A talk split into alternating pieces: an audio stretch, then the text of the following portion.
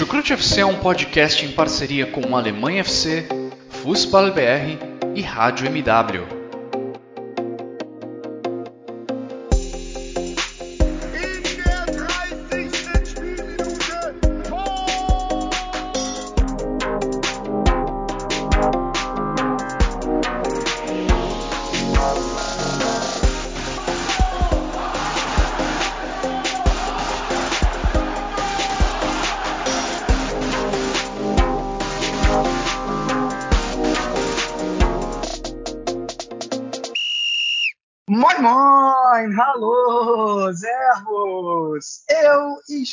De volta! Da! Pois é, meus amigos, eu, Vitor Lederman, depois de mais de um mês afastado do Chucrute FC por motivos de férias, estou de volta. Pois é, depois de três anos, é, eu fui curtir três semaninhas no Brasil com a família. Né? Não, não, como eu falei, não ia para o Brasil há três anos é, por conta aí dessa maldita pandemia e agora com as coisas melhorando um pouco mais, principalmente aí no Brasil, né? Porque na Alemanha a coisa está voltando a ser complicada, mas pelo menos no Brasil as coisas estavam estão ainda um pouco melhores do que na Alemanha. Deu para ir, é, foi bom demais, né, cara? Bom demais. É, não deu para acompanhar tanto a Bundesliga, por isso que não consegui participar, né? Quando você só fica três semanas no Brasil, os compromissos eles são aos montes e num período curto de tempo. Então, praticamente você não tem tempo para nada. E isso inclui ver jogos de futebol. Né? Sendo bem honesto, o único jogo que eu realmente consegui ver é, foi o jogo entre Augsburg e Bayern de Munique, que foi numa sexta-feira à tarde. Então, é, enfim, amigos e família estavam nesse momento todos trabalhando, deu para ver o jogo, mas tirando isso, não consegui ver nada. E é engraçado, né? Porque nesse meio tempo, vale dizer, aconteceu muita coisa seja comigo, seja no campeonato alemão. Né? Comigo, eu tive a maravilhosa oportunidade de conhecer os companheiros do Chucrute FC que moram no Rio de Janeiro. Né? A gente só, só se conhecia pelo Skype e deu para se encontrar pessoalmente. É, não foi o melhor dos encontros porque o tempo não estava muito bom lá na Praia do Leme, né? Choveu pra caramba. Mas de todo jeito, foi muito legal. É, também, claro, como eu falei, ver a família toda. Deu para encontrar o pessoal do podcast 4231, quem conhece. Aí o Vitor Gama, a Julinha Faber, a Raíra, é, enfim. E mando aqui meu abraço para eles. Também foi legal tomar ali uma, uma cerveja com eles em Copacabana. É, e chegou o momento de, de, voltar também, né? Aliás, no momento de voltar, tive alguns contratempos. No né? primeiro contratempo, você já pode perceber que eu estou tossindo um pouco aqui. Eu peguei essa maldita gripe que virou surto no Rio de Janeiro. É, só fiquei tranquilo que não era Covid porque eu me testei e aí pude voltar tranquilo. Mas, pô, foi duro, foi, foi ruim. O meu último dia de Brasil eu não pude me despedir das pessoas por conta dessa maldita gripe. Mas, enfim, faz parte.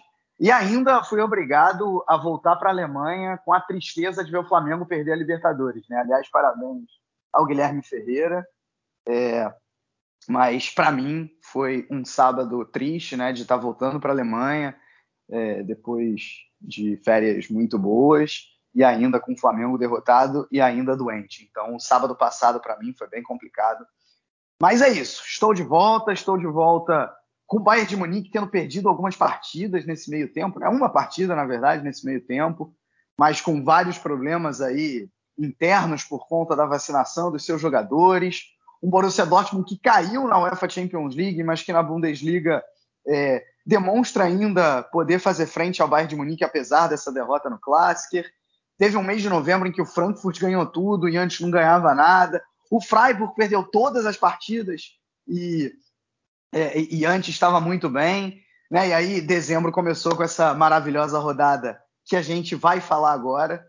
Né? É, justamente com Frankfurt perdendo e o Freiburg vencendo, né? Ou seja, voltando tudo ao normal, como do jeito que eu deixei a Alemanha há exato um mês atrás, gravando no dia 5 de dezembro, né? E eu saí da Alemanha no dia 5 de novembro. É, então é incrível e para me acompanhar hoje aqui para a gente falar dessa dessa é, já até perdi a conta, é 16 rodada? É isso? Não, não. Não, 14 rodada. 4, 14. 14 rodada, vocês já ouviram a voz dele, né? Como eu falei na introdução, o cara que eu tive o prazer de conhecer pessoalmente aí no Brasil. Guilherme Monteiro, triste com a derrota do Borussia Dortmund no Clássico, mas nesse meio tempo o Botafogo garantiu o acesso e o título da Série B, né? Esqueci de falar isso aí na minha introdução. O que, que você tem a dizer aí, seja de futebol brasileiro, seja de futebol alemão, Guilherme? Nos brinde com o não... seu comentário inicial. Eu não vou falar de nem A nem B, eu vou falar de você, porque, pô, foi muito foda. Eu acho que conhecer você Gente, quando você. Cara, eu vou falar, vou falar minha experiência pessoal quando eu conheci o Vitor. Eu tava andando assim no calçadão de Copacabana, geralmente, eu, aí, eu, aí do nada, eu deparei o Jonathan. Aí quando eu olho do lado do Jonathan, tem um ser muito pequeno. Aí eu fiquei, what the fuck, o Vitor é desse tamanho, ele parece uma formiga. Aí eu, ah, eu, porque eu sou alto pra porra. Aí eu, beleza, né? Esse é o Vitor. Aí a gente foi lá e tal, se cumprimentando e tal, tomar uma cerveja, como ele já descreveu aí. Foi, foi uma parada bem, bem bacana e bem, e bem divertida, apesar da chuva naquela quinta-feira, não lembro a data agora também, que não sou tão. Tô ficando meio velho e meio ruim de data também. É, mas foi isso, né? E futebol nem sempre também dá para ficar sorrindo das duas frentes, né? Dortmund deu presentes muito negativos. E quem esperava mais presentes negativos durante o ano todo, pelo que se transcorria até julho, me deu uma felicidade imensa, que foi eu estive no estádio no jogo do acesso no dia 15 e no dia, e no dia, na semana seguinte, né, no dia 21, a gente foi campeão da Série B. E agora estamos aqui né, no, no Chucrute, né, essa, essa rodada que foi uma rodada cheia de gols. É, a gente teve só por dois jogos ali. A gente teve 14 gols, né, 6 do Freiburg e, 7, e 8 do, no jogo do Leverkusen do Grutterfurt. Então, mais uma rodada também cheia de gols. E se a gente se a gente pontuar também, teve a grande vitória do Bayern. Né? Acho que a reação do Julian Nagelsmann depois do jogo diz muito que representa essa vitória de um clube que vinha em crises, né? Reunião de conselho pesada, uma equipe devastada pela questão da Covid, enfim, patrocínio do Qatar, né? Quase o tema geral dessa assembleia de, de dia 25 de novembro. Enfim, foi, um, foi, uma, foi uma vitória muito representativa para levantar de novo o Bayern a, a liderança do campeonato de forma mais tranquila. É perfeito, né? Acho que é bem isso. E só mais um adendo aí sobre o nosso maravilhoso encontro, né? Que acho que você descreveu muito bem. É porque para quem só conhece a minha voz ou de repente até conhece a minha cara pelo Twitter, que de vez em quando eu gravo, gravo os vídeos sobre a rodada, né? É realmente bem isso que o Guilherme descreveu mesmo. Assim, eu sou eu sou muito mirradinho, muito pequenininho. Eu não chego nem a 1,65 de altura e sou, sou magrinho também. É, então, realmente, quem, quem não conhece acaba se surpreendendo, é, como foi o caso, como foi o caso aí do nosso, do nosso Guilherme Monteiro, né? Mas é isso, é isso. É, a, a, genética acabou me dando é, uma altura e um peso que está muito abaixo da média mundial e da média do Brasil. E é assim que eu convivo no meu dia a dia, né? É, mas é isso, então, depois dessa introdução até mais longa, vamos realmente ao que interessa. Vamos falar da 14 rodada, é, que inclui o nosso maravilhoso Der Klassiker. Bom, então, acho que vale a pena a gente já começar de uma vez com esse jogo entre Bayern de Munique e Borussia Dortmund. E foi um jogo que deu muito o que falar, deu muito o que falar é, pelo que aconteceu em campo, né, por exemplo, pelos erros de Matt Hummels, por mais uma vitória do Bayern de Munique sobre o Borussia Dortmund, foi a sétima consecutiva em Der Klassiker, ou seja, é, nos últimos jogos aí o Dortmund desenvolvendo uma pequena freguesia, pequena para ser gentil, né, em relação ao Bayern de Munique, mas acabou dando o que falar também na questão da arbitragem. E eu odeio falar de arbitragem, é, mas tanto deu o que falar, né? seja pelos próprios jogadores do Dortmund no pós-partida, seja pela torcida, seja por todo o contexto, que a gente vai ter que falar aqui. Eu quero falar disso de uma vez para me livrar é, do, do, do, quesito arbitragem, para a gente realmente poder ir para o campo e, e, ver o que, que fez com que o Bayern de, Munique, Bayern de Munique ganhasse do Borussia Dortmund dentro de campo e não é, pelo que aconteceu em relação ao nosso querido Félix Tzvaia, o árbitro da partida. Então eu já jogo para o Guilherme a pergunta, né? Foram dois lances muito polêmicos, né? Um possível pênalti a favor do Borussia Dortmund, do Lucas Hernandes no Marco Reus, que o Felix Zweier não deu, e depois a mão ali despretensiosa de Matt Hummels depois de cobrança de escanteio, em que, depois de consultar o VAR, o Felix Zweier acabou apontando a marca penal, né? O jogo estava 2 a 2 naquele momento, Lewandowski faz o gol, faz 3 a 2 e o Bayern de Munique é, vence a partida, obviamente, com é, uma contribuição desse pênalti marcado pelo, pelo Felix Zweier, né? Só já deixando claro, tá? A DFB disse hoje que esse o primeiro lance que eu citei, o lance do pênalti no Marco Reus, é, de todo jeito, mesmo que o, o Félix Zweier tivesse apitado a marca da Cal, o pênalti seria retirado porque o Haaland estava impedido no início da jogada. Porém, essa mesma DFB não mostrou, pelo menos eu não vi, nenhuma imagem do Haaland impedido. A DFB apenas disse que ele estava impedido, então abre margem aí, talvez, como interpretação, porque é do interesse da DFB que ela diga: olha, é, no final o resultado não foi tão assim influenciado e não mostrou a imagem. Né? Eu até acredito na DFB, acho que se ela disse estava impedido, mas abre margem para uma dupla interpretação. Guilherme, o que, que, você achou? Né? Primeiro, antes da gente ir para o campo, como eu falei, para a gente se livrar do assunto arbitragem, já manda aí qual foi tua visão. Assim como você cobra da DFB é, uma certa coerência, eu também vou cobrar, logicamente, porque a gente teve um lance em 2019, vou dizer primeiro do segundo pênalti, o pênalti assinado para o Bayern.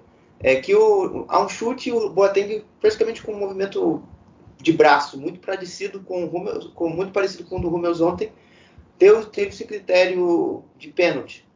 É, e naquele jogo não, né, em 2019, não, perdão, Foi 2020, né? Foi já depois é, da 2020, pandemia. isso. 2020. É porque o tempo está passando muito, muito tempo, muito rápido, perdão. É, então, eu só queria mesmo a coerência, porque isso a gente não viu nesse lance.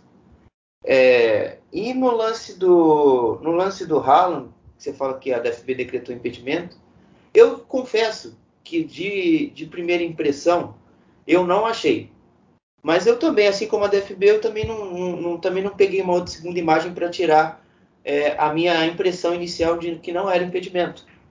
Mas eu também aqui não vou ficar discutindo, assim como a gente, como assim como você já me mandou essa pergunta, eu também não quero ficar perdendo muito tempo em arbitragem, porque a gente sabe que não foi só a arbitragem, infelizmente não foi só a arbitragem que levou essa derrota. É, pois é. é, é então, já que, que, vou pegar o gancho do que você falou no final né? Assim, me irrita demais, demais ver gente falando que tem um complô a favor do Bayern de Munique, do Bayern de Munique ganhar o campeonato e que o Bayern de Munique é sempre, sempre favorecido pela arbitragem. É, assim, isso aí me irrita demais porque você entra em teoria da conspiração, você não tem nenhuma prova de que isso é verdade. E, cara, a questão é muito simples. Assim, é, a maior torcida da Alemanha não é a do Bayern de Munique é a do anti-Bayern de Munique. Então você tem mais da metade da Alemanha interessada em que o Bayern de Munique não ganhe o campeonato. Para a DFB, para a DFL, é, é, melhor que o Bayern de Munique não vença o campeonato. Então, se tivesse um complô, faria mais sentido ele ser contra o Bayern de Munique do que a favor. Entendeu? É, então, assim, para começar, eu já quero acabar aqui com qualquer possibilidade de, de, de teoria da conspiração é, é, contra e a favor. E assim como eu não gosto quem diga que, é, é, que o Bayern de Munique, que na Champions League acabou algumas vezes sendo prejudicado em jogos contra o Real Madrid, ah, que tem um complô a favor do Real Madrid, para o Real Madrid ganhar, e o Cristiano Ronaldo. Né? Não, não vale nem, nem. O complô não existe nem a favor do Bayern de Munique dentro da Bundesliga, nem contra fora da Bundesliga, tá, gente? Vamos, é, é, vamos, vamos botar o pé no chão, é, botar um pouco mais a mão na consciência e, e analisar as coisas é, como elas são e não como desculpas é, para, enfim, para é, é, justificar uma eventual derrota dos nossos times ou, ou dos times adversários, seja como for, né? É, dito isso, eu, eu na, na, minha opinião, tá, ignorando o fato do, do possível impedimento que a DFB hoje falou, né? Nenhum dos dois lances, para mim, eu daria pênalti, tá? De, é, deixando isso claro. E quando eu analiso os lances isoladamente, eu até consigo entender a decisão do árbitro, tá? Do Félix Zweier. É, o primeiro lance, para mim, ali é uma, é uma disputa pelo espaço. O toque que o Hernandes dá no Royce é insuficiente para o Royce cair daquele jeito e, e, e, não dar seguimento ao lance. É, então, nessa, não achei pênalti. É, e acho que é interpretativo, e acho que por isso que, que o, o, o VAR é, não, não influenciou no lance, né? O VAR deve ter simplesmente falado, ó, segue o jogo, se você não viu. Isso, isso é comum na Alemanha, né? Você só chama. O VAR ele só, só realmente chama o, o juiz num lance interpretativo se a coisa foi muito explícita, mas explícita demais.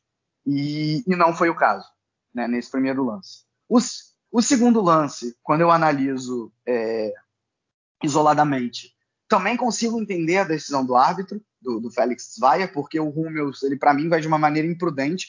Ele não vai com o braço aberto, mas ele vai praticamente sem olhar para a bola, ele assume ali um risco da bola bater na mão dele, a bola bate, o juiz dá pênalti. Eu não daria, eu acho um preciosismo exagerado, é, porque, até porque a bola a bola está muito perto do outro jogador do Dortmund ali no momento, então o Hummels mal, mal consegue ver. É, ele certamente não teve intenção de tirar a bola com a mão. É, não acho que ele, que, ele, que ele ganhe alguma coisa com isso, porque se a bola não bate na mão dele, é bater no corpo, basicamente. É, então eu acho um excesso de preciosismo, mas eu consigo entender a decisão do, do juiz. O que não me desce muito é, é, quando você analisa os dois lances em conjunto. Porque se ele, se ele tem que ser. Se ele foi preciosista demais no lance do Hummels da mão, ele também deveria exercer o mesmo critério e também ser um pouquinho mais preciosista no lance do, do, do que, que, o Hernandes empurra supostamente o Marco Reus. Né? Então, é o critério que não, que não me agradou.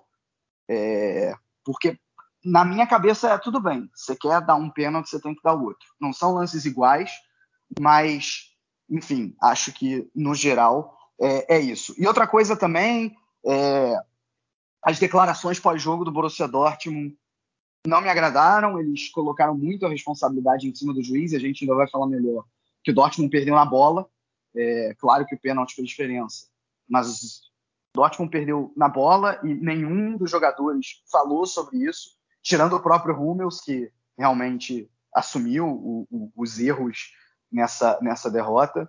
É, e é, é, e, e, além disso, a declaração do Bellingham ela é um pouco complicada, né? Falando do esquema de manipulação que o Felix Zweier participou lá no início dos anos 2000 e falando, ah, se a gente já, se, é, o que esperar de um juiz que, que, que sabidamente já manipulou jogos, né?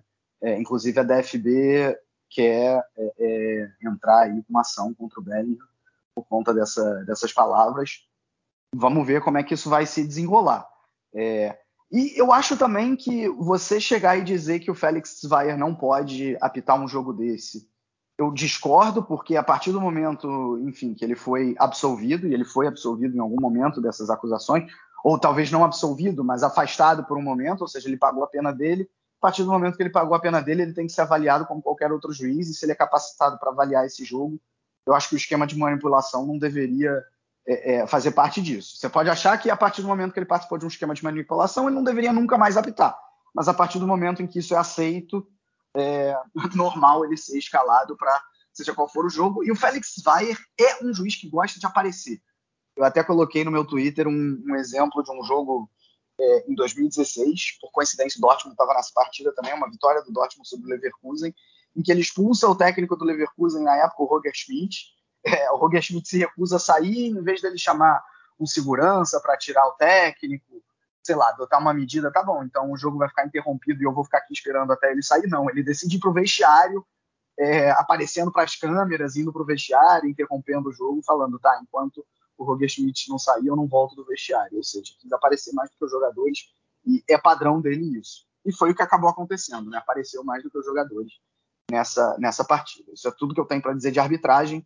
Agora, sobre o jogo, Guilherme, me diga o que você achou. Assim, na minha opinião, é, como eu falei, acho que o Dortmund perde na bola, perde nos erros individuais do Mats Hummels, mas honestamente foi um dos melhores Dortmunds que eu vi em Der Klassiker é, em muito tempo. É, não sei se você concorda comigo nessa avaliação e me diz também onde que o Bayern conseguiu ganhar essa partida. Assim, é, o jogo foi bom do Dortmund. E como assim, eu não vi há algum tempo, como você disse aí nessa, nessa sua frase. Mas assim, se, se a gente for avaliar duramente, eu acho que se tem um responsável que prejudicou mais o Dortmund foi o Hummels e a própria cabeça. É, eu, eu, gostei do que eu vi de questão de vontade é, e de, de disposição, mas eu não gostei muito no sentido de psicológico. Você você tomou um gol do Bayern, você se, você se afobou, é, se perdeu na cabeça, se perde, perdeu a cabeça, né? A gente também, antes do, depois do terceiro gol, você já tinha a questão do, da lesão da cabeça do, do Brandt, é, e aí você também não, não, conseguiu excluir esses problemas do seu jogo. Não que os atletas tenham que, obviamente, 100%, mas vamos lá, colocar a cabeça de, no lugar de novo. Eu acredito que talvez fosse um ponto que o Dortmund tem que sempre melhorar, questão da mentalidade, né? Eu já tinha demonstrado uma preocupação depois da lesão do, do, do Brandt, mas enfim.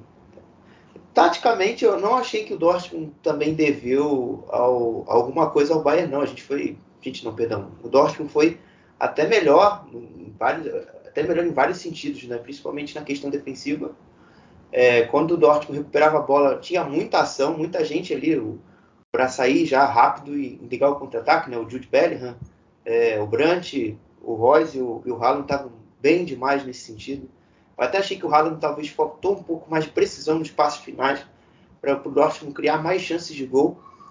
E também faltou uma, uma falta de precisão dele também na, na, questão daquela finalização ali nos 37 minutos do primeiro tempo, que ele, na única grande chance ali antes do gol dele, cara a cara com o Neuer, entre aspas, né? Que ele tinha ganhado do, do Pamecano na corrida e, e chutou para fora. Mas fora isso, eu, eu não achei que o, que o Dortmund deveu ao Bayern, não. É, e o Bayern, muito bem, dos, dos, dos jogos recentes, é, principalmente com a bola, que é uma preocupação que eu acho que os bávaros tinham no, no geral, né? Sem você, sem o, o seu principal articulador, o Kimmich, é, com Tolisso e Goretzka, que são uma dupla de perfil diferente do Kimmich, é, dava, dava esse medo, né? De você falhar muito ali na frente dar um contra-ataque a todo instante. Mas as jogadas que saíram mais pelos lados, né, usando muito o Sané, uh, o Pavar mais no primeiro tempo, né, já que ele estava na lateral direita, é, e, o, e o Goretzka também funcionaram bem. O Dortmund conseguia, o Dortmund, perdão, o Bayern conseguia trocar bons passes ali e acionar muito bem o Anthony, o Anthony Davis, o perdão, o Alfonso Davis é, pelo lado oposto. E foi isso que o, que o Bayern construiu uma boa partida. Foi nisso que o, que o Bayern fez o seu jogo ser eficiente positivo, no geral, do, do Der Clássica. Que acho que a tua leitura foi boa. Achei um Der Clássica muito bom, é, assim, de, de, qualidade nas duas equipes. Né, os dois times, à sua maneira, tentando tentando chegar ao gol. Né, acho que o Bayern sentiu muito a falta do Kimmich, aliás, não só nessa partida, né, nesse, nesse período todo aí em que o, o Kimmich está ausente. É, bom, já até falei sobre isso, na minha opinião, por uma burrice, uma ignorância muito grande, é, e está prejudicando a sua equipe, né? Porque é, eu, eu, vi uma certa facilidade, principalmente quando o Dortmund recuperava a bola, de fazer a bola chegar, é, principalmente com o Bellingham, né? No, no Royce, no Haaland, e, e aí castigando a defesa do Bayern, que dá para dizer que talvez não tenha ido tão bem, né? É, o Pamecano não fez um jogo bom. Se, se, aliás, se o Hummels errou de um lado, é, é, num grau menor, obviamente, o, o Pamecano errou no outro, né? No segundo gol ele também não, não afasta a bola do jeito que ele tem que afastar. No primeiro gol, acho que o Afonso Davis erra. É, é, ele, ele, muitas vezes na recomposição defensiva ele acaba falhando. Eu, eu vi uma, uma, definição legal do Bayern essa semana que o time acaba jogando é, numa linha de 3,5 assimétrica. Né? Não é nem uma linha de 4, nem uma linha de 3, porque quando o time tem a bola, o, o Afonso Davis escapa muito para a ala, às vezes atua até como um atacante contra times que, que usam marcação de bloco baixo, é, e o Pavar fica um pouco mais. Né? Só que quando o time está sem a bola, muitas vezes o Davis consegue recompor, é, fazendo a, a, a, tal linha de 4. Por isso essa entre aspas, essa linha de 3,5 assimétrica. Né? É, só que muitas vezes o Davis, principalmente em times que conseguem colocar velocidade ali pelo lado direito, é, ele, ele, é muito rápido, então ele consegue se recuperar na, na marcação. Mas às vezes acaba não conseguindo, que foi o que acabou acontecendo, por exemplo, no primeiro gol do Brandt. Né? É, então, assim, se o, se o, Dortmund teve, teve erros defensivos, o Bayern de Munique também os teve. É, é, só que o Bayern de Munique tem um time melhor. né? É inegável isso. Então, acho que, acho que venceu muito no, no talento também, na capacidade, por exemplo, no primeiro gol do Thomas Miller, de saber pressionar o Hummels na hora certa. Tem um Lewandowski ali que faz muita diferença. É, é, tudo bem que, pelo outro lado, o Haaland também faz. Né? Mas acaba que o, o, o time do Bayern de Munique é um time mais pronto, é um time melhor. É, e agora, dá para dizer, esses quatro pontos aí que separam o Bayern de Munique e o Borussia Dortmund, eles correspondem mais o que é o campeonato até aqui, né? A gente falou isso várias vezes ao longo do campeonato que um pontinho só que existia antes dessa partida, ele era completamente enganoso. É, o Bayern de Munique teve, teve, algumas partidas ruins contra o Augsburg, contra o, o Eintracht Frankfurt, e com isso acabou Uh, acabou deixando essa diferença em um ponto e o Borussia Dortmund teve muito mérito, em, mesmo com uma, com uma defesa bastante inconsistente em vários jogos de Bundesliga, né? E, e, aí, por que, que eu falo de Bundesliga? Porque na Champions isso não se viu. Mas na Bundesliga você viu em vários dos jogos uma defesa que você não podia confiar, uma defesa que em vários momentos sofreu gol, mas uma defesa que em vários outros momentos conseguiu deixar os seus adversários longe do gol né? E com isso, e claro, com o talento da frente, com Haaland, com Royce, com Bellingham, o Borussia Dortmund até aqui tinha conseguido fazer frente ao Bayern de Munique. É, e nesse jogo em específico fez frente ao Bayern de Munique, tanto é que foi 3 a 2 poderia ter perdido para qualquer um dos lados. Só que acho que os quatro pontos dizem mais é, o que, que o Bayern de Munique fez até aqui no campeonato e o que, que o Borussia Dortmund fez até aqui no campeonato, mas obviamente tem muita Bundesliga ainda pela frente não tem nada decidido. Não, eu acho que se a gente for colocar a questão de, de merecimento e de várias outras coisas, é, o, o Bayern já era para ter sido campeão desse negócio, porque tem futebol e futebol aí, vários dos outros 17 não, não tem igual, ainda não tem igual, infelizmente. É, e o Dortmund nem segundo colocado era, o Dortmund era quinto, sexto. Mas enfim, é, eu acho eu queria só tocar num, num outro ponto que você tocou ali do, da questão dos movimentos ali do Davis. É uma questão né, do, de você ter uma questão mais sustentada do lateral e você ter, liberar um dos corredores para o lateral subir, para o outro lateral subir, né, no caso do Davis. Claro. Trazendo, trazendo mais o, o ponta para dentro. Então é isso aí mesmo que, que eu só queria complementar aí na tua, na tua análise. É, não, quando o Bayern ataca é exatamente isso, né? O, o, o, o Davis acaba sendo responsável por dar amplitude e, e o ponta cai para dentro. Muitas vezes esse ponto é o Sané, né, que, que também se encontrou é, atuando um pouco mais por, por dentro, dependendo do jogo. Né? É, só que muitas vezes quando o Bayern perde a bola, essa, essa recuperação do Davis é, ela, ela não é rápida o, o suficiente. Né? É, bom, enfim, é, acho que de clássica a gente falou bastante, né? E como eu disse, fico feliz que a gente tenha falado de bola falou, acabou falando, acabou tocando no ponto da arbitragem, mas falou de bola, o que é mais interessante para a gente continuar falando de bola. Vamos falar do terceiro colocado, time que talvez aí sonha com perseguir Bayern de Munique e Borussia Dortmund. Estou falando do Bayer Leverkusen, que é verdade que estava pegando lanterna nessa rodada, é verdade. Só que não tomou conhecimento desse lanterna fez um resultado bastante simbólico para nós brasileiros que falamos de futebol alemão, né? fez 7 a 1 em cima do Greuther Fürth.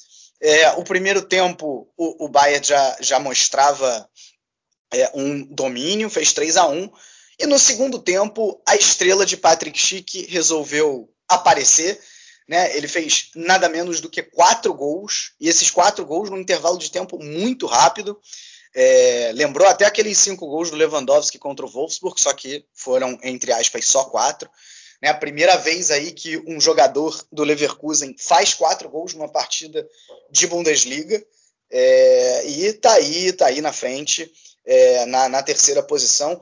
É, e, é, e, é curioso isso, é, é, Guilherme, porque o Leverkusen, vale lembrar, coisa de dois meses atrás, estava dividindo a liderança com o Bayern de Munique, aí tomou uma goleada jogando em casa. É, teve uma sequência por todas as competições de cinco jogos sem vitória. Parecia que aconteceu o mesmo que ocorreu no ano passado, né, que ia degringolar absurdamente, não ia conseguir nem chegar em Champions League, de repente vem a, a, a recuperação, quatro jogos sem derrota, três jogos, é, três vitórias consecutivas, também a, a, a classificação na, na, Conference League está tá encaminhada.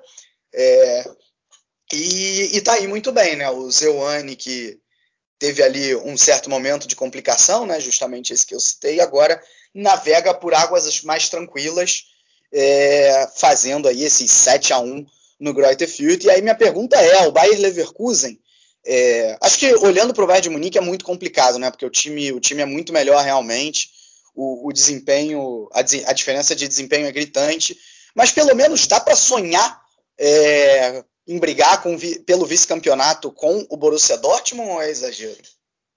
Não, o, o Leverkusen inteiro ele é muito melhor que o que, por exemplo, alguns outros times que estão à frente dele, né?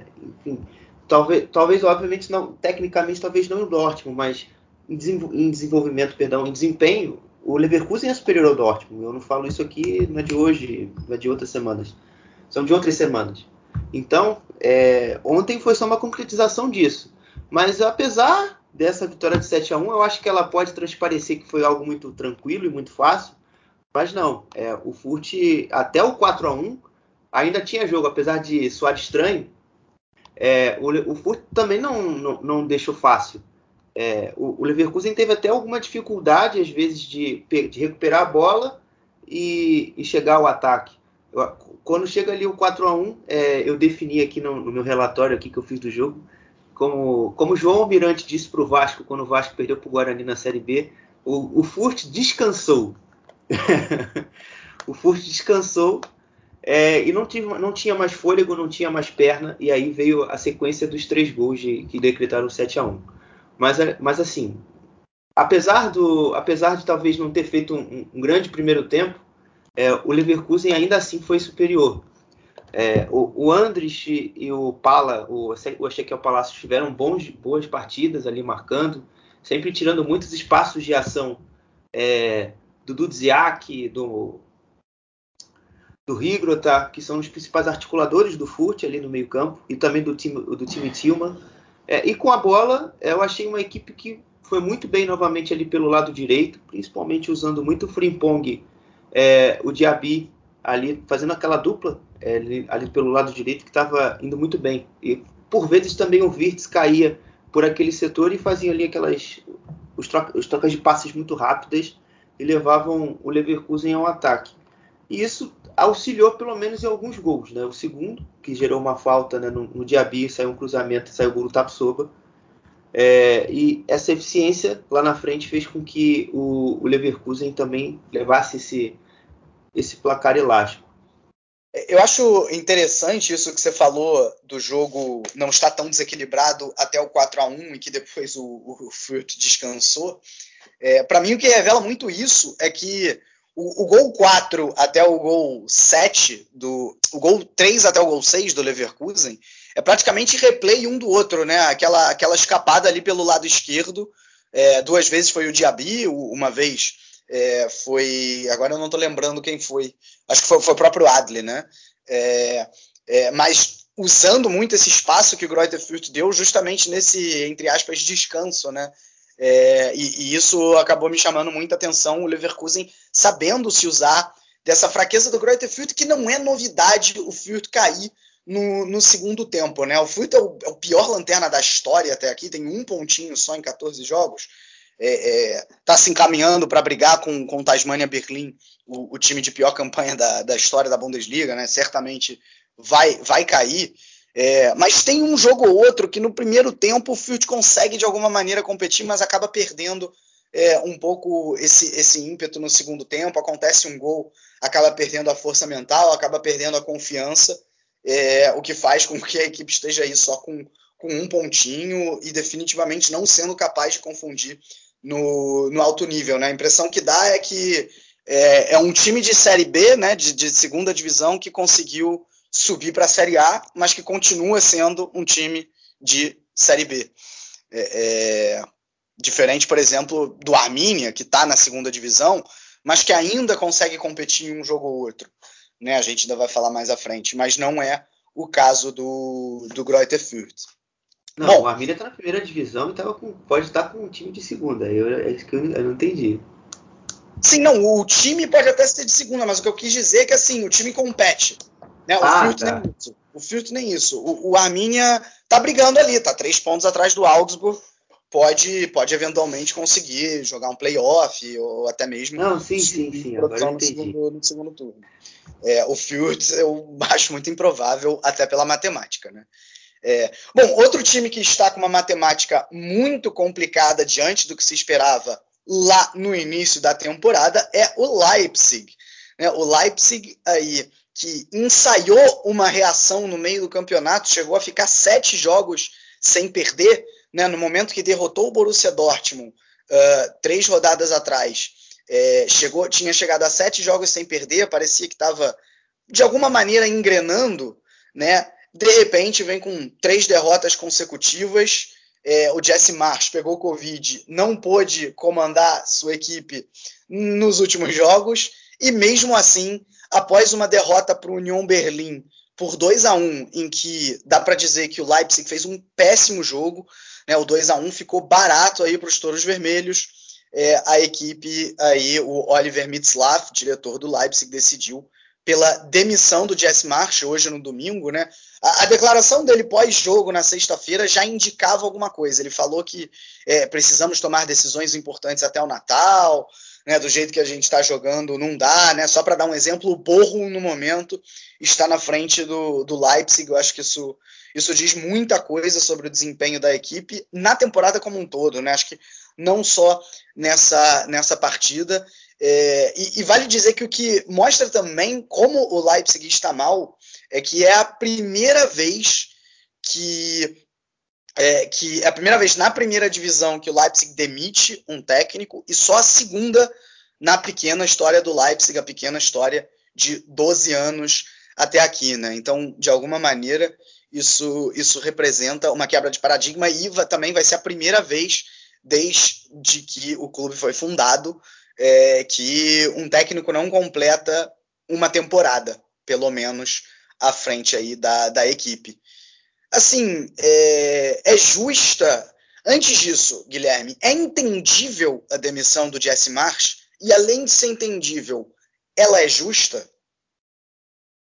Entendível e justa são, porque o Leipzig não desempenha um futebol é, interessante desde que o Márcio chegou. Né? A gente sempre viu muitos lapsos de desempenhos interessantes. Né? Eu acho que o, o jogo contra o BVB, é, algumas semanas atrás, foi um desses lapsos. Foi um jogo muito bom da, da equipe do Jess March. A gente viu também contra o Stuttgart na segunda rodada também um, um jogo bom do RB, mas também fica muito, como eu disse, né? são lapsos, não são coisas constantes. Então isso para mim, já é algum, algo passível de demissão. Assim como, por exemplo, no Anova, a gente viu trazendo para uma outra realidade, essa mesma situação. O Ian Zimmermann definitivamente não conseguiu fazer com que o Hannover evoluísse.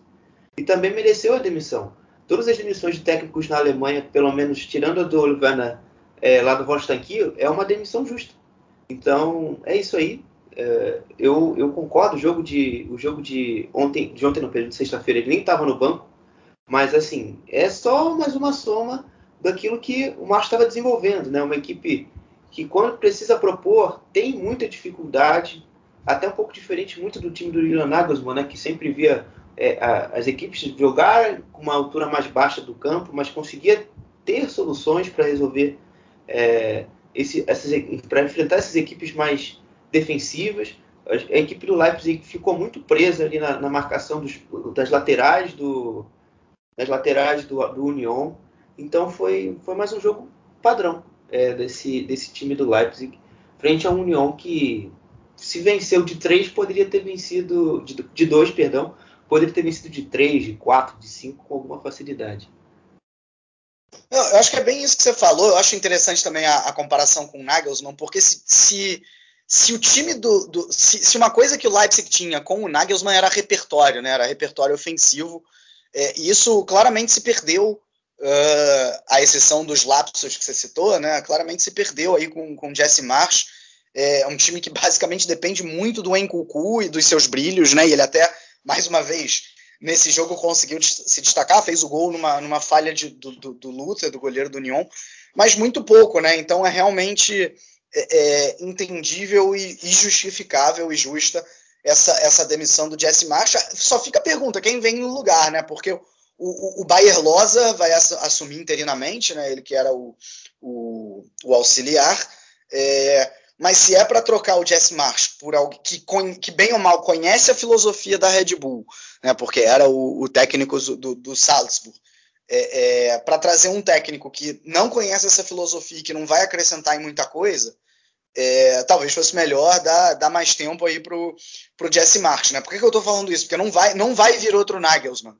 É, é, teve, teve jogador aí dando declaração. Aliás, isso é outra questão, né? Parece que o Jesse Marsh não, não conquistou, não conseguiu conquistar muito o vestiário. Né? É, é teve jogador dando ah, declaração. O Broby, o Broby sair do jogo contra o Leverkusen aos 37 minutos do primeiro tempo, eu acho que ali foi pegou realmente essa questão aí é, do relacionamento dele com o grupo, né? apesar de não estar ali à frente, mas foi uma ordem do March para o Baialosa é, tirar o Broby do jogo. É, é, isso, assim, acho que, acho que esse exemplo do Broby é só, é só mais um. Ele chegou a dar declarações criticando a equipe, e aí outros jogadores também chegaram a falar né, que, que o, viam o Jesse Marsh como um técnico mais limitado do que o antecessor. O problema é que o antecessor é o, é o Nagelsmann, né? eu acho até um pouco de covardia comparar. Né? É, é, mas de todo jeito o trabalho não era bom. Né? Então, o Jesse March fica aí sendo o terceiro técnico na primeira divisão a, a ser demitido. Né? O Van Bommel já é tinha o segundo, sido. não? Ah, é verdade, terceiro, né? Teve o Van Bommel, né? No Van Bommel e o Paul Dardai, agora que eu lembro. Paul Dardai, a gente já, tinha, falar mais já tinha até esquecido do, do Van Bommel. É, exatamente. Né? É, e só para destacar o União também, né, que poderia ter ganho de maneira tranquila, até também outra coisa que eu achei curiosa é, nessa, nessa rodada é que assim o, o União venceu com duas bolas paradas, o que é padrão da equipe, né? A bola parada do União é realmente muito forte. É, só que, além disso, as chances criadas foram muitas, né? Muito contra-ataque desperdiçado, é, com, muitas vezes puxado pelo Cruze, né? É curioso isso. A, a maioria dos contra-ataques que a gente vê, como que eles costumam ser? Eles costumam ser em velocidade, né? Um jogador ele corre muito e, e acaba acelerando. O Cruze não, ele acelera o contra-ataque de outra maneira, né? Ele acelera com passe é, é, magistral muitas vezes que coloca os jogadores numa situação muito boa para finalizar, além dele próprio muitas vezes chegar para finalizar, né? É, e o União Berlim fez isso várias vezes, ficou só no 2 a 1 como a gente disse. Poderia ser tranquilamente mais. O União é, é, vence um jogo importante, né? Diria até contra um adversário direto. E está aí muito bem, mais uma vez, pela terceira temporada consecutiva, está muito bem. Nessa até melhor do que nas outras, né? na sexta, na sexta posição.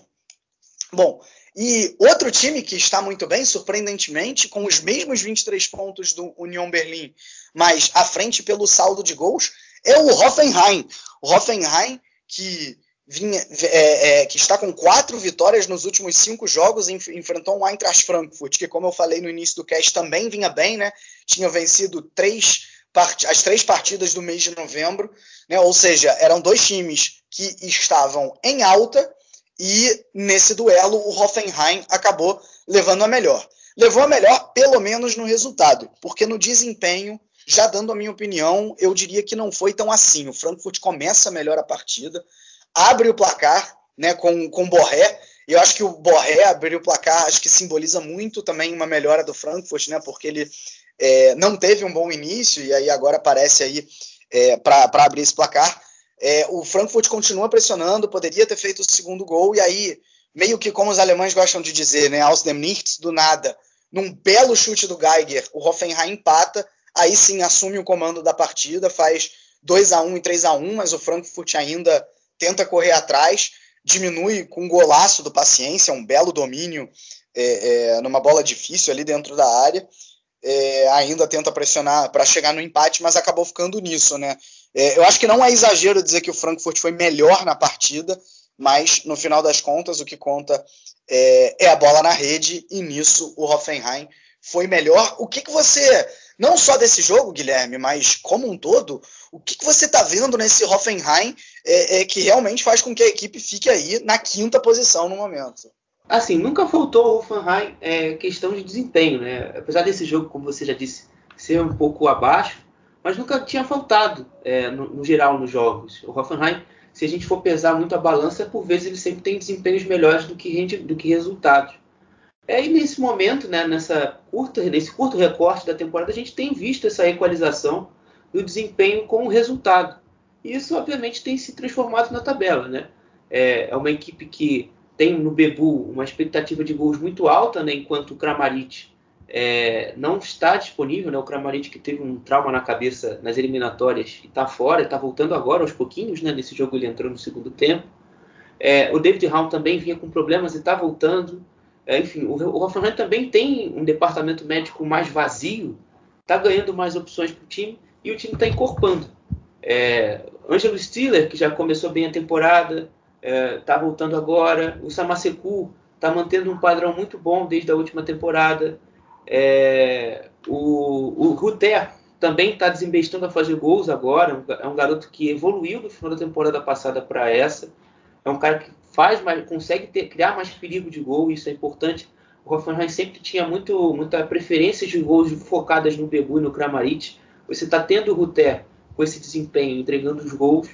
Então, está é, tudo começando a, a, a, a sinergia do time está começando a, também a ajudar a questão também do resultado, porque a bola também está começando a entrar.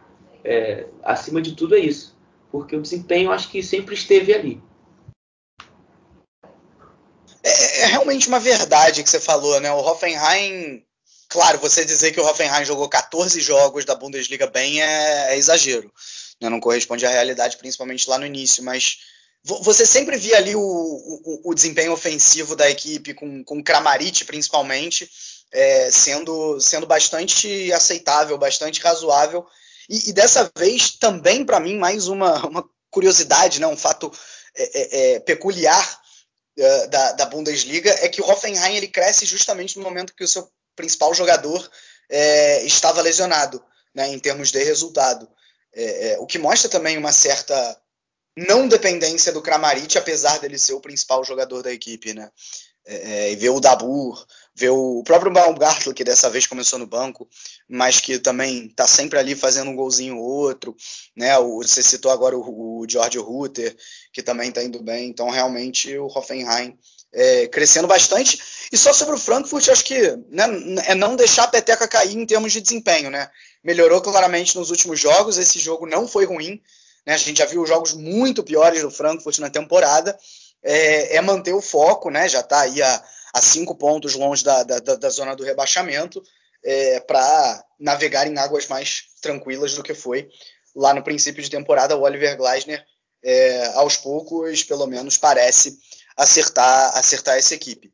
Bom, e, e assim, agora. É... Perdão, Vitor. É, assim, eu acho que é mais importante ainda, eu acho que o, o Glasner ter achado a espinha dorsal dele. É, a, gente, a gente tem a, a, gente tem a, o, a questão ali da zaga, né? O Makoto ficou até uma discussão nessa semana. Makoto Azeb ou Hinteregger, que está voltando de lesão? Ficou o Azeb. O Azeb tem jogado bem demais. Eu não acho que ele tenha que sair da equipe. O Lindstrom parece que também se encaixou com Camada, Costa e Tiboré. Eu acho que isso é o mais importante dessa, desse, desse, dessa retomada do Frankfurt. Eu vi, como você disse, o jogo foi bom. Então é, é, é só manter essa atuada.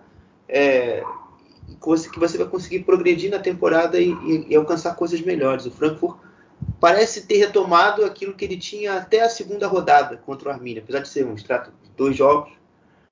Tá, parece que o time está tá voltando ao que deveria em tese ser. É, é, é, exatamente isso, né? Assim, assino, assino embaixo tudo que você falou, né? E agora, passando aqui para outros jogos da rodada e com comentários rápidos, né? É, se Frankfurt e Hoffenheim estavam, fizeram um duelo das tendências positivas, né, dos times que vinham bem, a gente teve um Mainz e Wolfsburg, que eram de times que vinham mal nas últimas rodadas, né? O, o Mainz não vencia a três jogos e o Wolfsburg a mesma coisa, né? É, e o que a gente viu foi claramente que o Mainz é um time muito mais consistente e que esses três jogos sem vencer é, talvez tenham sido mais acidentes do que uma tendência, né? Porque o Mainz foi melhor a partida inteira, começou a toda, já fez 2 a 0 com 7 minutos. Bucart outra vez sendo destaque, né? Assim, não à toa tá, tá no radar do, do, do Hansi Flick. é, é, depois de ter feito um excelente europeu sub-21 com a camisa da Alemanha e agora vem sendo o principal destaque ofensivo desse, desse Mainz aí, que não teve qualquer dificuldade para vencer o Wolfsburg. A verdade é que o Wolfsburg é, é, vai repetindo o que aconteceu com o Van Bommel. Né? O Van Bommel começou muito bem, o Wolfsburg chegou até a liderar a Bundesliga, e aí acumulou derrotas em sequência, foi demitido. O Kofeld chegou, deu um impacto inicial, o Wolfsburg venceu algumas partidas, e agora já vai aí a cinco partidas sem vitória por todas as competições. Né? Situação muito complicada, um time é, que vem sem ideias ofensivas, é um problema lá do time do, do, do Gleisner ainda, né? mas que conseguia muitas vezes se virar com o Weghorst aparecendo, e dessa vez isso não está acontecendo, mesmo com um ataque com nomes interessantes, né, com o Walt Schmidt, com o Luke Bacchio, com o próprio Nimesha, que na fase boa do Kofeld também estava muito bem, mas que não ele junto com, com, com esses é, jogadores do setor ofensivo não vem providenciando muita coisa, o Wolfsburg perde mais uma, né, já está agora aí na, na oitava posição, a cinco pontos do Freiburg, que é o primeiro da, que é o último, né, se classificando para a Champions League. É, então, realmente, aí o, o Kofeld, depois de começar bem, numa tendência bastante negativa, enquanto o Mainz se recupera num jogo importante. Bom, Armínia e Colônia acabaram ficando num 1 a 1 é, e para mim um jogo invertido é, do que eu esperava antes dele, né? Porque uh, não é exagero dizer que o Armínia foi melhor na partida, pressionou muito o Colônia no campo de defesa, né, incomodou muito o, o, a construção do jogo de Col do Colônia, é, que a gente tanto viu nas últimas partidas com o Stefan Baumgartl.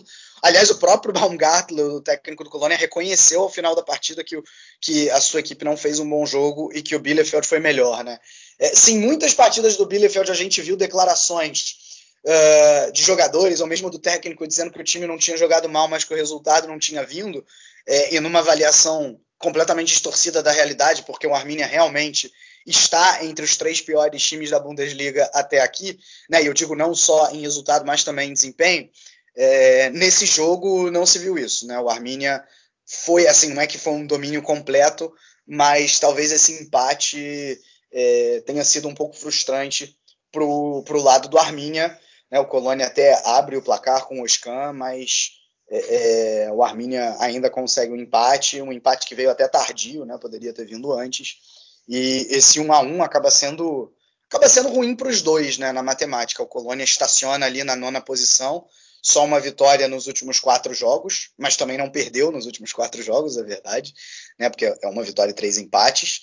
É, e o Arminia já fica aí a três pontos do Augsburg. Cairia direto no momento e o Augsburg jogaria o playoff. Né? E já que falamos em Augsburg, o Augsburg que foi sensação depois de ter ganho do Bayern de Munique, não conseguiu fazer mais nada depois disso, né? Não, não, não conseguiram, não conseguiu bons jogos. Agora enfrentou um adversário que em teoria seria bastante acessível, né? Que era o Bochum, é, um time que em teoria briga para não cair, mas com um primeiro tempo péssimo. Né? O Bochum em contra-ataques e na bola parada conseguiu fazer 3 a 0. O Augsburg ainda foi buscar o resultado, é, fez ali um gol. Poderia ter feito o segundo logo em seguida e aí teria 30 minutos para buscar um empate. Não conseguiu, né? O, o, o, perdeu um gol feito ali na pequena área praticamente. É, e aí até conseguiu chegar no segundo gol, mas já faltando só sete minutos para terminar a partida, né? Um gol de pênalti. E aí o Augsburg não conseguiu fazer mais nada o Bochum realmente crescendo muito nessa parte do campeonato. Três vitórias nos últimos quatro jogos, abandonou a briga contra o rebaixamento praticamente, né? Já abriu seis no próprio Augsburg, ou seja, no jogo de seis pontos, o Bochum fez seis pontos importantíssimos, né? Tá aí com 19 pontos à frente do Leipzig, como eu disse. O que me agrada no Bochum é que, assim, diferente, por exemplo, do Greuther Fürth, né? Que é o outro time que subiu da segunda divisão, é, tem jogadores com experiência em primeira divisão, principalmente na frente, né? Polter, Holtman, é, o próprio Zoller, que agora está machucado. Mas você ouve esses nomes e todos eles ultimamente vêm entregando, né? Dessa vez o Polter fez dois gols, o Holtman fez um e deu uma assistência. Né? Então é, é, um time que, que tem algum poderio ofensivo em que, em que pode confiar. Né? E o Augsburg, pelo jeito, realmente briga briga para não cair. Bom, e aí a gente passa aí para os jogos de domingo, né? É, Stuttgart e Hertha Berlim. O Hertha Berlim demitiu ao longo da semana o Paul Dardai, é, depois aí de depois aí de um início muito complicado, né? Um, o time que tem o Hertha Berlim era para estar tá brigando por coisas é, é, mais lá em cima da tabela e não a briga contra o rebaixamento, tá só dois pontos à frente do, do Augsburg, né? Então o Paul Dardai caiu, entrou o Typhoon Korkut, né? Que já treinou o Leverkusen, já treinou o Stuttgart na primeira divisão, ambos sem grandes destaques, né? É, é mas que assume momentaneamente, pelo menos, o, o Hertha Berlim. E, e, que nesse jogo contra o Stuttgart eu diria até que deu um impacto, um primeiro impacto positivo. Né? O jogo terminou em 2 a 2 mas eu acho que não é exagero dizer que o Hertha Berlim foi melhor nessa partida. Né? O Stuttgart até começa dois a, com 2 a 0 de maneira fulminante, é, se utilizando muito do, do jogo de transição. Né? O Hertha Berlim, nos dois momentos, um deles é, a marcação muito alta e aí o, o, passe conseguiu ultrapassar a linha de defesa. No segundo, o contrário, né? O, o a, a, defesa baixou diante do contra-ataque que o Stuttgart estava puxando e aí é, o Stuttgart consegue fazer 2 a 0 Só que o Hertha Berlim não desiste em nenhum momento, é, é vai para cima e acaba aparecendo a estrela do Jovetic. Ele fez os dois gols da equipe que chegou no empate e que poderia até ter virado. Então, assim, foi um Hertha Berlim mais ousado, um Hertha Berlim que produziu mais ofensivamente do que vinha produzindo com o Paul Dardai, é, é, com, com o Jovetic na frente, por exemplo, com o Zelk e com o Piatek no banco, né, dois jogadores que eram muito utilizados pelo Dardai, que nesse início de trabalho do, do Korkut fica, ficam apenas como opção, né, e pelo menos em desempenho o Hertha Berlim melhora. Né, e o Stuttgart, que teve muitos problemas com lesão, ainda está tendo, o Silas Vumpa voltando aos poucos, ainda estacionado lá na parte de baixo da tabela, só um pontinho à frente do Augsburg. E aí, meus amigos, para fechar a rodada, a gente viu um jogo insano entre Borussia Mönchengladbach e Freiburg. É, insano por parte do Borussia Mönchengladbach, porque o jogo simplesmente terminou 6 a 0 a favor do Freiburg, os seis gols marcados no primeiro tempo. É, é, é, a primeira vez na história da Bundesliga que seis jogadores diferentes marcam ainda no primeiro tempo e todos eles a favor do Freiburg, né? É, assim, uma partida desastrosa por parte do, do, do Gladbach.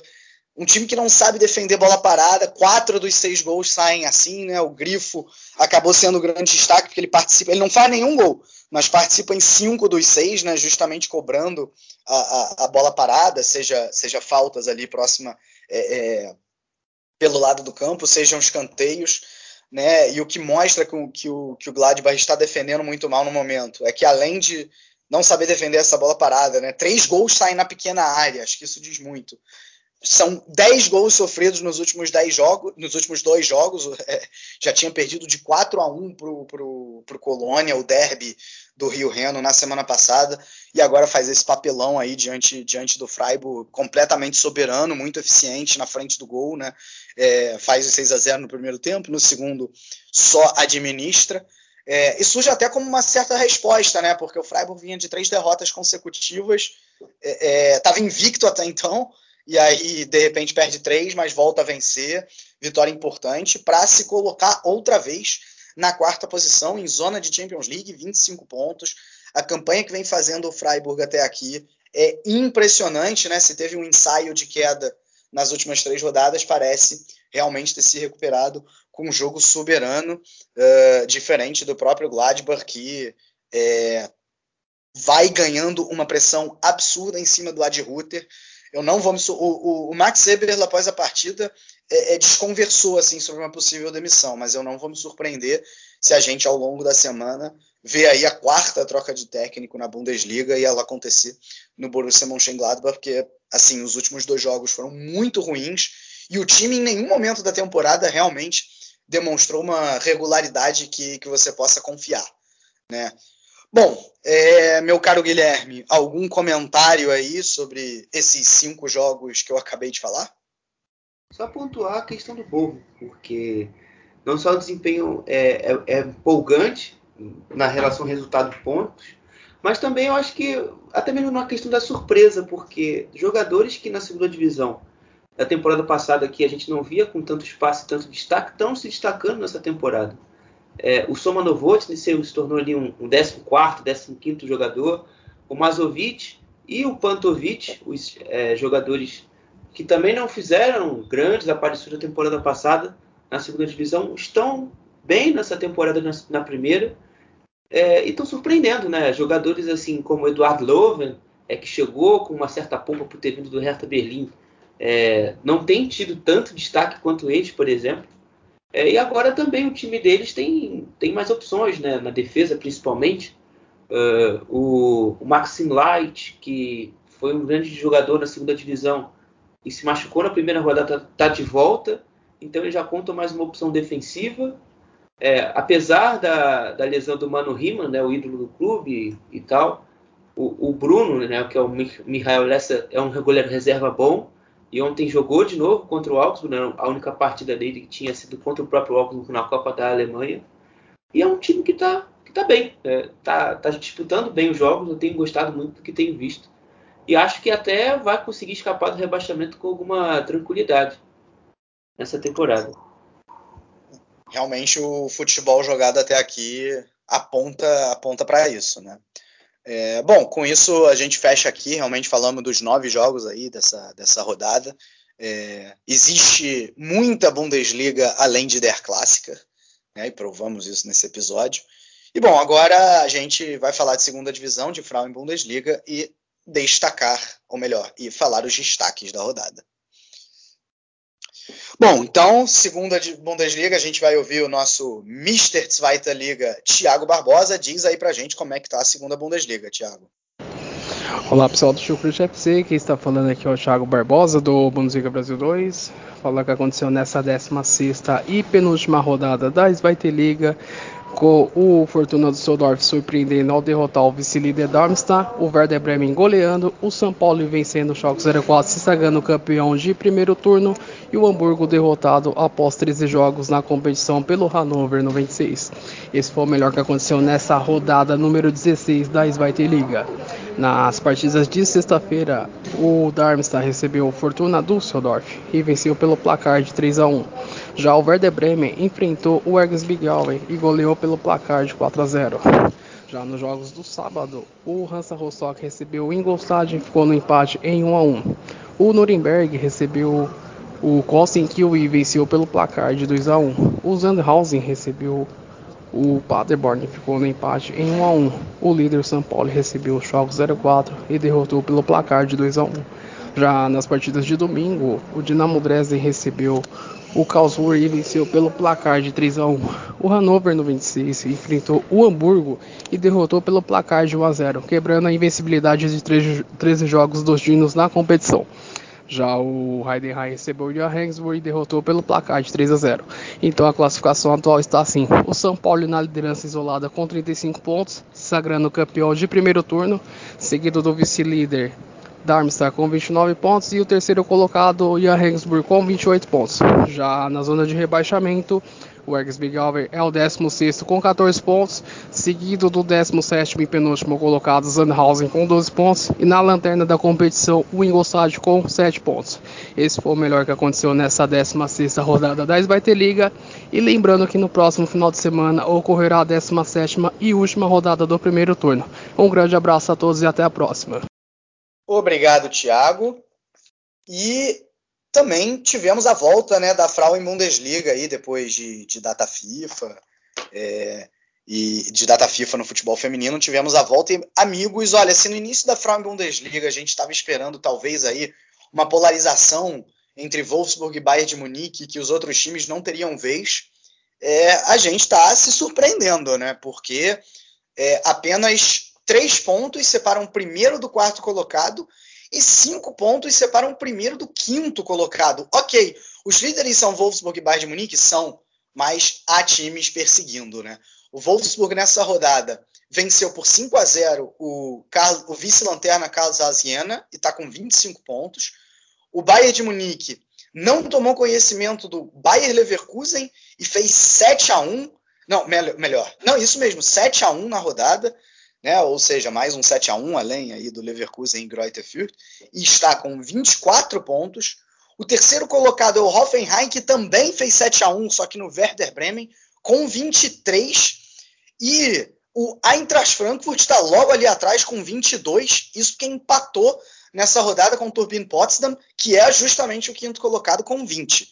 Né? É, ou seja, se tivéssemos aí um vencedor nesse, nesse Frankfurt Potsdam, as coisas estariam talvez ainda mais acirradas entre o primeiro e o quarto colocado, ou seja, uma segunda Bundesliga bastante emocionante. E, sem mais delongas também, vamos direto. Guilherme, diz aí pra gente os teus três destaques e, claro, o gol da rodada. O gol da rodada vai ser o gol do Haaland, aquela chapada dele no, no, no Neuer. É, e os destaques, vou ficar com o Diaby, vou ficar também com o Avoni no, no, no Berlim e vou levar também um jogador do Der Clássico, eu vou ficar com vou ficar com o Leva. Apesar de não ter feito grande jogo, mas foi, foi decisivo. Ah, pois é, né? Se tem uma coisa que esse cara sabe ser decisivo. Né? Lewandowski, mesmo sem ter brilhado na partida, né? Mesmo assim, a, a, partida que ele não brilha, ele faz dois gols. Né? Realmente incrível. Bom, meu gol da rodada é o gol do Paciência, o domínio que ele tem ali no peito, numa bola forte, praticamente num chute, e ele domina com uma facilidade incrível para botar para depois chutar de primeiro e botar para dentro. É, e meus três destaques Incrível isso. Dessa vez a gente tem três nomes diferentes, cara. Então, ou seja, seis nomes se, se destacaram tranquilamente na rodada, ou até mais que isso. Tanto é que você escolheu três e eu escolhi outros três. Eu fiquei com Chique. Pô, o cara fez quatro gols, é realmente incrível. E Jovetic, que foi essencial aí, fez dois gols no empate do Hertha contra o Stuttgart. E o Vicenzo Grifo, é, pelo, Borussia, pelo Borussia Mönchengladbach, não, né? É, no Borussia Mönchengladbach, pelo, pelo Gladbach, participando de cinco dos seis gols da sua equipe. Né? Bom, com isso a gente encerra mais esse episódio do Chucrute FC. É, obviamente voltaremos semana que vem. Lá no início eu esqueci de agradecer aos nossos padrinhos, e madrinhas, aos nossos parceiros do Alemanha FC e do Fußball BR, então fica o agradecimento agora. E a gente volta semana que vem. Como eu disse, valeu!